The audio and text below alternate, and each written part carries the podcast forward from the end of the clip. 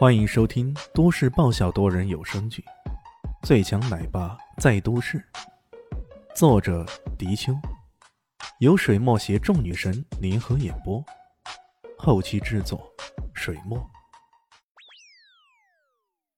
第五百零七集。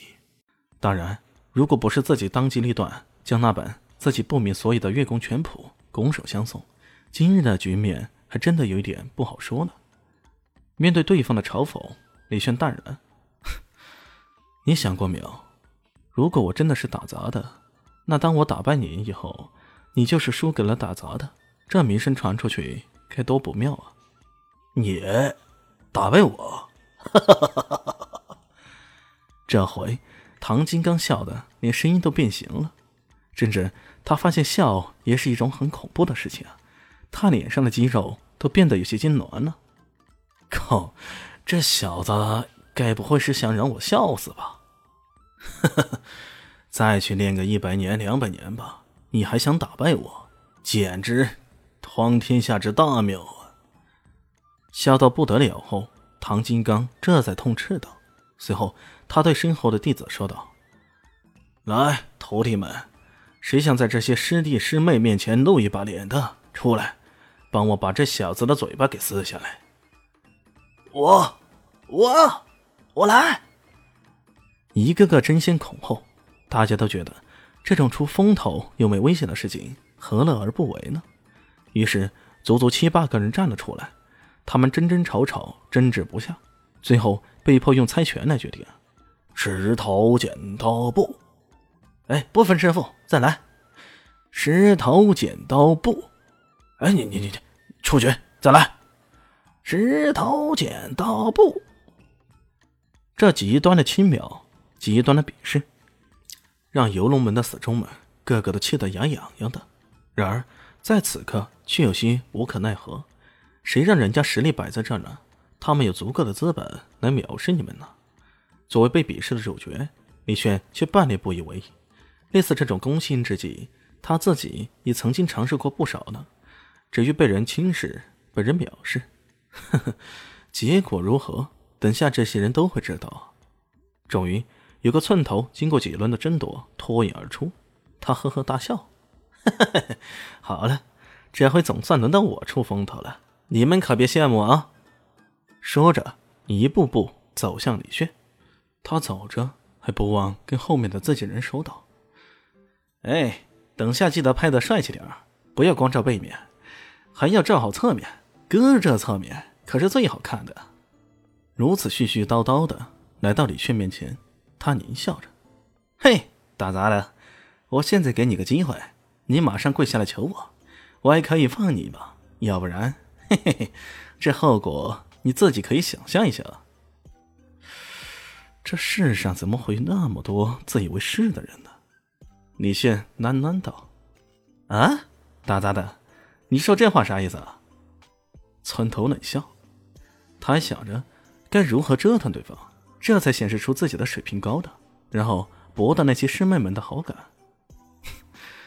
没啥意思啊，更没意思，滚吧！李轩上前一步，随即一扶掌，如同驱赶一只可恶的苍蝇那般。随即，只见“砰”的一声巨响，那村头整个人被扶得直挺挺的飞了起来，飞了大约五六米远，重重的摔在地上。连动也不动了。什什么？所有人都瞪大了双眼，看着这不可思议的一幕。唐金刚更是瞧着不下。这寸头他知道实力并不差，那游龙门手下郭有为之类的弟子，寸头一个可以打两个。可现在到底怎么回事啊？难道这个屌丝般的男子，他是那种隐藏的天才高手？这似乎不对呀。怎么样？这回该你了吧？李现站到唐金刚身前，冷冷一笑：“没想到你是个有点实力的打杂的呀。不过无论如何，你始终是个打杂的而已。”唐金刚怒道，随即他摆出架势，以金刚拳猛力的打了出去。金刚拳的硬、悍、强，加上唐金刚精炼多年悟出来的快、急、大。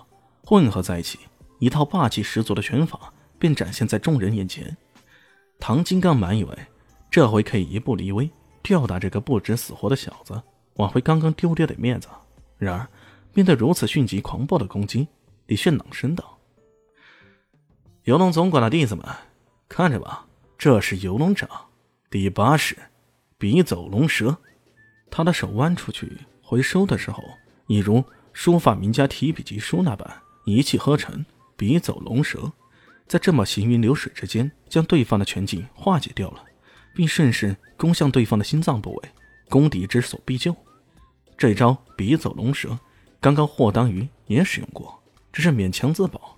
可同样的一招，在李炫使出来，却使得行云流水，挥洒自如，掌法的精妙之处尽数发挥出来。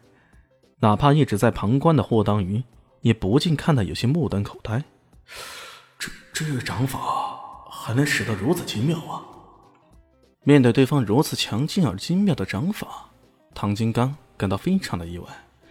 这些年来，他一直专心研究游龙掌的破解办法，可以说他对游龙掌的熟悉程度丝毫不亚于林振凯等人。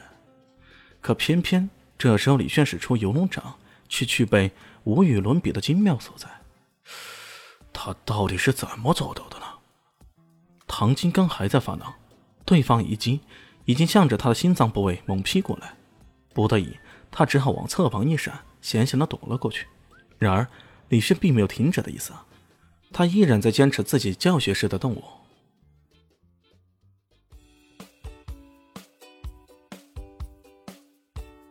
大家好，我是陆神佑，在剧中饰演艾总艾云珍。本集已经演播完毕，谢谢您的收听。喜欢记得订阅哦，比心。